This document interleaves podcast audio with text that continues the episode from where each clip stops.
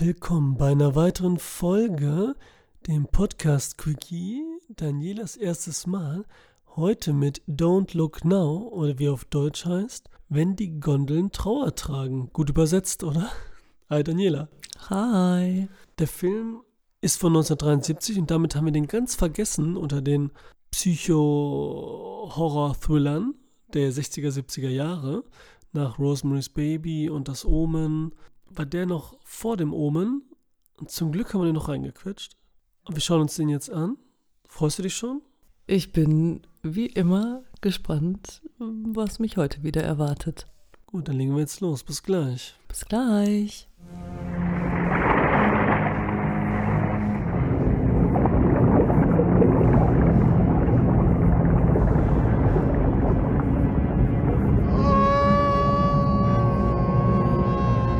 Sind wir wieder. Da sind wir wieder. Regie übrigens Nikolaus Röck, war vorher Kameramann, hat dann Film inszeniert, aber jetzt auch nichts wirklich Dolles dabei gewesen. Außer halt diesem hier, der ein großer Klassiker ist, mit Donald Sutherland. Und auch eines dieser Familien-Psycho-Horror-Filmchen. Wie hast du ihn wahrgenommen? Ja, also ich fand, er war irgendwie netter. Naja, Samstagnachmittag-Film wäre jetzt vielleicht ein bisschen übertrieben, aber also Psycho- Psycho-Thriller würde ich es nicht nennen. Nein? Auch nicht, wenn ich mich versuche, 30 Jahre zurück zu versetzen. 40. Ja, sind schon fast 50, ja. Also Psycho-Thriller fand ich nicht, aber ich weiß nicht, ob es vielleicht wirklich an den Bildern wieder lag. Ich meine, das haben wir jetzt ja schon ein paar Mal gesagt, dass man halt heute einfach andere Sachen kennt, aber ich dachte ehrlich gesagt ähm, am Anfang, das Mädchen hätte überlebt. Das sah so aus, als hätte die überlebt. Deswegen habe ich erst überhaupt gar nicht verstanden, was überhaupt los ist, bis dann irgendwann klar war, dass sie wahrscheinlich dann doch nicht überlebt hat, aber es kam auch nichts, kein Gefühl von Trauer, kein Gefühl von, also das Leben ging halt irgendwie normal weiter. Auf einmal war dieses zweite Kind weg. Habe ich mich auch gefragt, wo das hin ist oder ob es vielleicht doch gar nicht der Bruder war, was man ja erst vermutet hat. Dann hat man gedacht, okay, vielleicht war es doch nur das Nachbarskind, bis sich das dann auch irgendwann aufklärt. Und man dann auch erst irgendwann später wird es dann ja, glaube ich, erwähnt, ne, dass sie, nachdem sie diese beiden kuriosen Damen da in äh, Venedig kennengelernt haben, dass sie dann wieder so ein bisschen zurück zu ihrem Ich findet. Aber das habe ich vorher ehrlich gesagt nicht. Also für mich war es nicht so klar und dementsprechend dann natürlich auch nicht irgendwie unheimlich, traurig, gruselig oder sonst irgendwas. Ja, wie gesagt, die haben ja damals schon, ob es nun beim Alfred Hitchcock war oder auch bei diesen ganzen Filmen Rosemary's Baby, das Omen und so weiter, noch am ehesten vielleicht an sowas rankommt, immer leicht damit umgegangen mit dem Wort Horror. Es ist ja letztendlich auch Horror, das Kind dann zu verlieren auf der Art und Weise. Auf jeden Fall. Und ich war, dachte eher so, gut, bei mir war es am Anfang, als ich das Kind jetzt, ich hatte ihn ja schon mal gesehen, das ist schon länger her, wusste auch wieder nichts, muss ich ehrlich gestanden zugeben, außer dem Gefühl, was ich hatte. Das war ich mir noch so bewusst. Das hat diesmal nicht so gut funktioniert, muss ich sagen. Mhm. Aber trotzdem die, die, die Art, wie die Parallelmontagen aufgebaut hat und wie die inszeniert wurden, das war schon wirklich sehr gut. Aber im Gesamten her hat mich der Film dann doch nicht gekriegt irgendwie. Also die erste Szene war, war toll. Die Parallelmontage mit den Bildern, mit den Bildern, mit den Metaphern, mit dem Blut und wie das Kind dann ertrinkt und dann wird es wieder belebt und wie das gespielt ist, so ganz anders als sonst auch. Der Vater kann kaum was reden und es wird irgendwie komisch, aber genauso ist es wahrscheinlich richtig, wenn wirklich sowas passiert, dass nicht, oh, ich hole jetzt das Kind raus, ich will wiederbelebe es jetzt perfekt und so weiter. Ja. Und die Tochter und mache dann, wer weiß was. Und es sieht gut aus dabei. Ja, genau. Und da ist es wirklich so, der kriegt keine Luft für einen Schrei, den er loswerden will, trägt sie da, weint und so. Und das ist alles, ähm, das will ich gut. Und kam, ja. diese, diese Tragik kam richtig gut rüber. Das stimmt. Und ich habe auch nur gedacht, kurz, weil, jetzt muss ich leider sagen, so filmisch, weil das Kind sich dann doch so bewegt hat und geatmet hat. Deswegen, ne, das kam wirklich, da denkt man ja. so, what the fuck, aber wahrscheinlich war die Szene so gut, er hat gerade da so gut gespielt, er musste das nehmen vielleicht. Ja. Und wenn wir noch mehr drin gewesen wären und vielleicht nicht so mit ähm, zu wachen Auge geguckt hätten, wäre uns das vielleicht nicht so aufgefallen oder ist es vielen nicht. Mir damals zum Beispiel nicht. Trotzdem konnte es gut rüber. Und was du meinst an dieser Zeitsprung, der Kleine, wenn sie in Venedig sind, Da wirkt es dann, weil sie dann so gut drauf sind und das Kind weg ist und wir dann nicht erfahren, dass es im Internat ist. Ja, aber das kommt halt alles irgendwie erst spät und es wird ja wirklich, also kaum nachdem das passiert in dem Garten, noch irgendwas gezeigt davon. Also da hat man ja irgendwie das Gefühl, okay, das ist, ist jetzt halt passiert, egal ob gestern oder vor drei Wochen und jetzt geht's halt weiter. Das ist irgendwie, also womit ich nicht meine, ich muss jetzt nicht immer eine, eine dramatische Beerdigung und was weiß ich, aber irgendwie das kam da für mich halt nicht, also für mich war nicht klar, dass dieses Kind wirklich tot ist. Ja, aber gerade das macht es doch interessant, so dieses Gefühl, dieses Unwissende, was sowieso dieser Film die ganze Zeit in sich birgt und dieses ein bisschen anders erzählen, ne? dass er so, man weiß, man ist sich nie irgendwas sicher, was los ist. Also ich meine so oder so schon nicht und nicht mal diese in Anführungsstrichen klaren Sachen, dass die Tochter tot ist, weil man es einfach schon vorher weiß, so von der Synopsis her, ne? dass die Geschichte verläuft, weil das ist so das Ding. Ich meine, ich weiß nie, wie der Trailer war, aber so wie wir das jetzt kennen, genauso wie wir wissen bei Psycho, was jetzt natürlich übertrieben ist, dass wer der Böse ist und so, ne? Dass das da schon klar ist. Aber, trotzdem aber das war es für mich ja nicht. War es für dich gar nicht, ne? Weil Nein. du gar nichts wusstest, ne? Ja, aber und dann hört man Psychothriller und denkt sich, okay, wann kommt denn der Psycho und wo ist der Thriller? Weil ja, das ist dieses Erwartungsding, ne? Genau. Aber dass du es jetzt nicht weißt, dass dieses Kind und so weiter tot ist und wo die sind und wann das spielt und was der Sohn ist, das sind diese uneindeutigen Sachen, die den Film ja irgendwie dann interessant machen. Oder so, so dieses Gefühl geben, was wahrscheinlich auch die Eltern haben so ein bisschen, dass sie nicht sich wiederfinden, diese Orientierungslosigkeit. Und ich dachte auch so, der Sohn ist weg. Und war mir auch nicht mehr sicher, ob das der Sohn ist auch, ne? Ja. Beziehungsweise der Bruder von dem gestorbenen Mädchen. Und was auch gut ist, er ist im Internat. Und der wird sie wahrscheinlich auch stark an das Mädchen erinnern und so weiter. Und dass sie wirklich dann sich eine Auszeit in Anführungsstrichen nehmen, extrem. Ja. Und das in Venedig, ne? Mhm. Und wie fandest du das Venedig? Schönes Venedig? Ja, ich möchte auch gerne mal nach Venedig. Gefällt mir. Ja, aber das stimmt. Man hatte, man war halt auf jeden Fall gespannt dann die ganze Zeit, was passiert weiter, was passiert in Venedig, weil es ja vermeintlich alles erstmal schön aussah, alle waren glücklich, die finden sich wieder. Da rechnet man ja eigentlich erst gar nicht mit noch irgendwie so einer dramatischen Wendung. Obwohl einem ja klar ist, irgendwas muss jetzt noch passieren. Ja, so viel passiert da auch nicht. Und Venedig war jetzt aber, na gut, ein bisschen schön auch zu Anfang, aber Letztendlich war es ja doch schon sehr dunkel, nebelig. Sah eher so nach dem England aus, was man so kennt, oder der Richtung. Ne? Ja, was war irgendwie Klischee. gemütlich dunkel. Ah, okay, das ist. Es hat auf jeden Fall ein bisschen äh, gruselig, neblig. Und dann treffen sie mhm. auf diese Dame im Restaurant. Die Szene fand ich auch sehr gut, als sie zusammenbricht, weil sie von dieser Hellseherin mit dem äh, zweit, angeblichen zweiten Gesicht der Blinden erfährt, dass sie die Tochter zwischen den Beinen gesehen hat als Geist. Mhm. Und diese Ohnmachts, dieser Ohnmachtsanfall, der war auch richtig gut. Sowas würde heute gar nicht mehr so existieren. So diese Szenen die sind ganz schwer, wo du denkst so, das wiegt irgendwie echt. Ja, das stimmt. Und so irritierend, ne? Ja. So wenn sie da runterfällt mit den ganzen Flaschen, dem Glas und so drüber und in leichter Zeitlupe. Ja. Und wie fandst du die Sexszene? Ja, die war eigentlich auch so wie viele andere Szenen. Die war halt auch nicht also nicht schön, sage ich jetzt mal. Ne? Da wurde nicht nur der, ja, nicht nur die schönen, wie soll man das sagen, aber der sah halt auch irgendwie echt aus. Und nicht nur, man zeigt nur. Echt aus? Ja, also echt im Sinne von, man sieht jetzt nicht nur irgendwie einen, einen, schönen Rücken und mal einen knackigen Po und ansonsten ist alles mit einer weißen Seidenbettdecke. Äh, War ja auch in der Parallelmontage auch diese. Irgendwie ja, bedeckt, sondern es sah halt so aus, also wie es in echt auch ist. Da ähm, ist man mal irgendwie verrenkt und keine Ahnung. Also das meine ich irgendwie so. genau, es wirkte so ein bisschen auch anders, die Szene, auch gut und echt. Und es gibt auch so ein Gerücht, die Szene stand nicht im Drehbuch und das wurde dann spontan gemacht. Und sie sollen auch also angeblich echt. echten Sex gehabt haben. Ha. Also, also ja. Sag ich ja. genau, deswegen ist es cool, dass du das so äh, anscheinend äh, dem Wissen nach irgendwie empfunden hast. Auf jeden Fall wirkt es sehr gut. Ja. Und auch anders als sonst eben. Und irgendwie natürlicher und ähm, Ja, eben, ich weiß nicht, wie ich das sagen soll. Also. Ja. Aber halt irgendwie anders. Und ich meine, gerade, also da vielleicht mal andersrum, für die Zeit hat man wahrscheinlich schon viel gezeigt. Also das war ja wahrscheinlich, ne, das war doch eher noch die Zeit, wo man eigentlich den Kuss noch mit zu den Lippen gemacht hat, so ungefähr, ne? Ja, ich weiß nicht. Ja, das Nein, war so und so. Da hat sie das gerade so getrennt. Stimmt, wir waren ne? in den 70ern, Die Extreme, wo schon so viel gemacht wurde. War ja auch ein europäischer Film dann, mehr oder weniger. Er ist ja auch Brite gewesen und äh, in Italien gedreht. Als Sutherland, das sind auch alles Engländer. Mm. Wie fandest du die Mutter?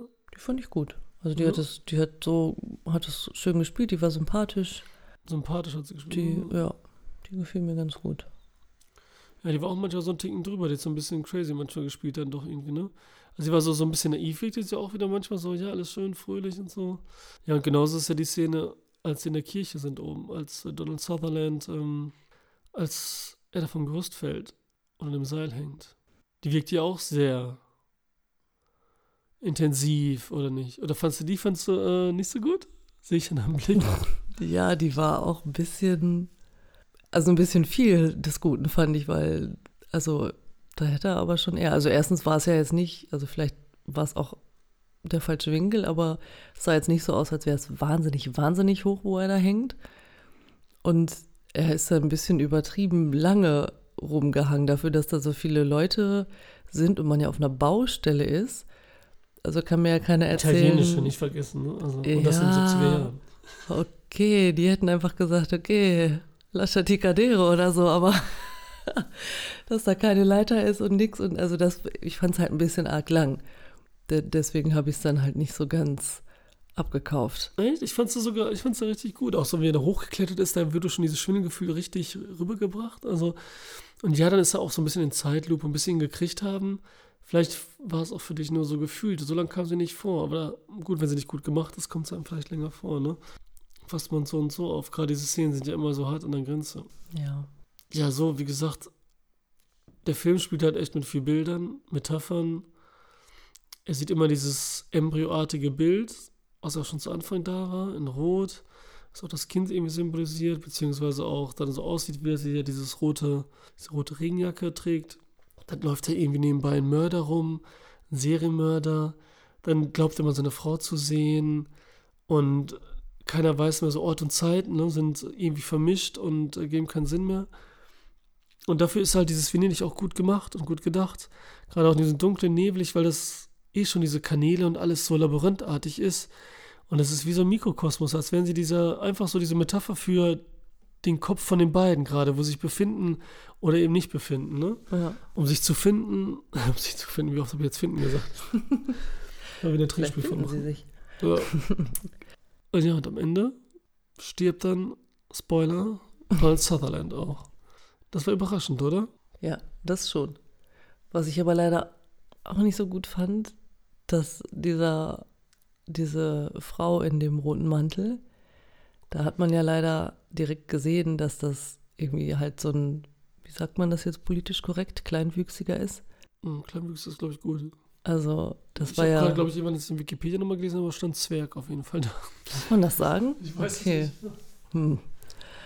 Ja, also auf jeden Fall fand ich das halt, also de deswegen, vielleicht auch deswegen hat es mich dann auch nicht ganz gepackt, weil es ging ja, also mir war schon klar, dass sie eigentlich ausdrücken wollten, dass da ein kleines, also ein Mädchen läuft wie seine Tochter.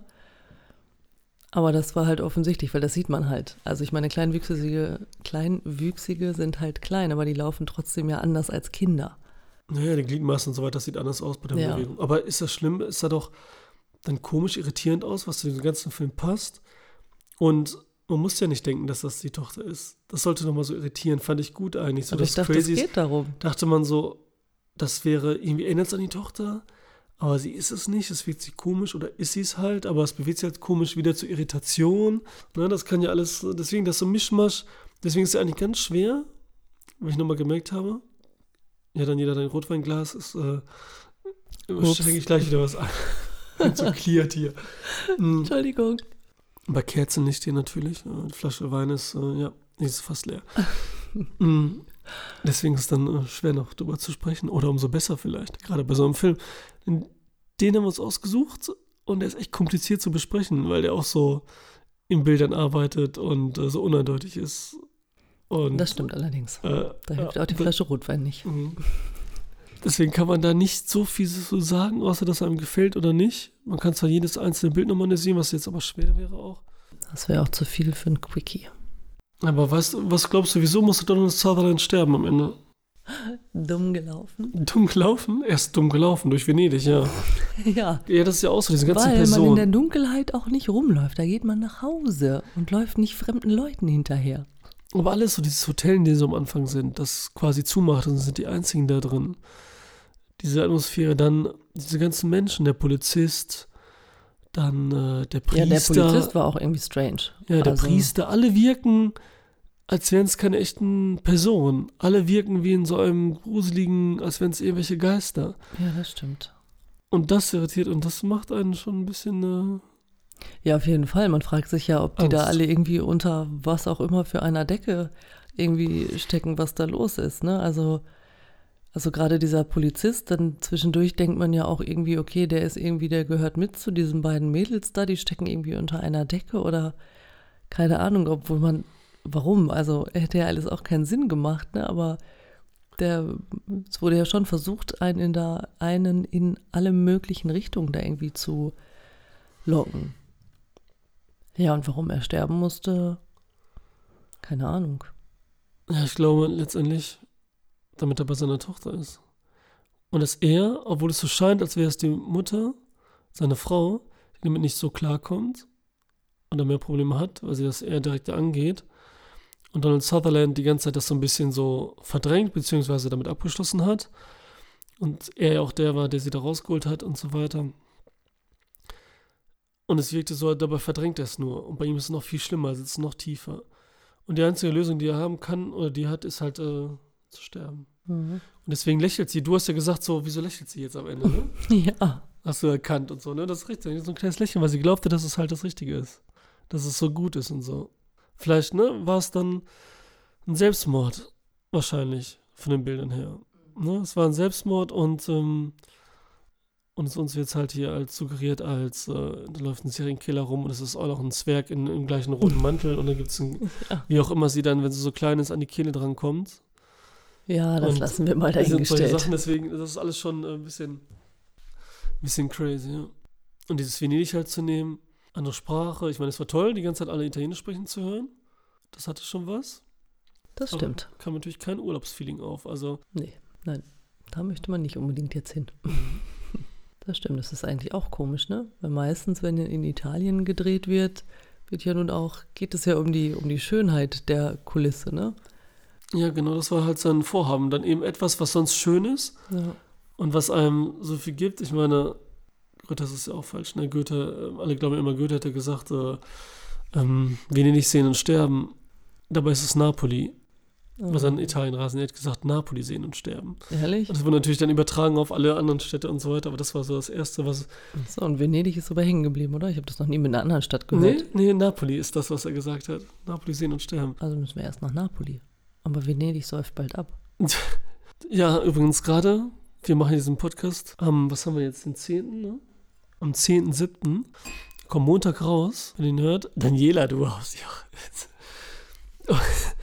Und heute gab es wieder Nachrichten, ähm, dass äh, Windig das zweite Mal jetzt in diesem Jahr abgesoffen ist. Wie Ja. Überschwemmung, ja. Habe ich gerade erst die Nachrichten gesehen, bevor wir hier den Podcast gestartet, den Film geguckt haben und den Podcast gestartet haben. Genau, das war eben so was Schönes, was man kennt, immer nur als Schönes, dann dunkel zu machen. Macht es so trüb. Das ist so, als wenn du in Urlaub fährst, in sonnige Italien eben, Spanien, Türkei, Griechenland, was auch immer. Und dann ist es immer dunkel und grau und regnerisch. Und das macht es noch viel schlimmer, Mhm. als wenn du jetzt eben hier bist, wo du dann vielleicht mal diese Abwechslung hast oder nicht die großen Erwartungen oder dieses Bild einfach, das Genau. Klischeehafte. Und das zieht dann halt noch tiefer rein. Und das ist natürlich die Absicht hier von Niklas Rück gewesen. Oder Rack, Rock, ich weiß gar nicht, wie der ausgesprochen wird. Ja, das hat auf jeden Fall funktioniert. Das kann man nicht anders sagen. Ja, und genau, und da wollen wir nochmals abschließend sagen, war das halt das Ding, dass die beiden so glücklich schienen miteinander, ob es nun Sex ist, ob die von Arbeit her und dass sie auch das andere Kind allein lassen, weil das ist ja auch meist genau das Gegenteil, dass sie das Kind dann noch mehr festhalten, weil sie Angst um das Kind haben oder auch Wut empfinden, ne? da war es jetzt nichts von beiden und dass sie halt so glücklich waren plötzlich, dieser Sprung gemacht worden ist, als hätten sie es überwunden das aber eben gar nicht der Fall ist und diese ganze Stadt und alles, was da passiert, halt eben das ist, was eben unter der Oberfläche sich verbirgt. Und dieses labyrinthartige und unerklärliche, ich kann es mir nur vorstellen, ich weiß nicht, ob der sowas selber erlebt hat, Oder ob er einfach nur Lust hatte, irgendwelche komischen Bilder äh, zu machen und irgendwelche Empfindungen hervorzurufen und äh, Metaphern und Bilder. Aber so bringt er auf jeden Fall ein Gefühl davon rüber, wie es sein kann.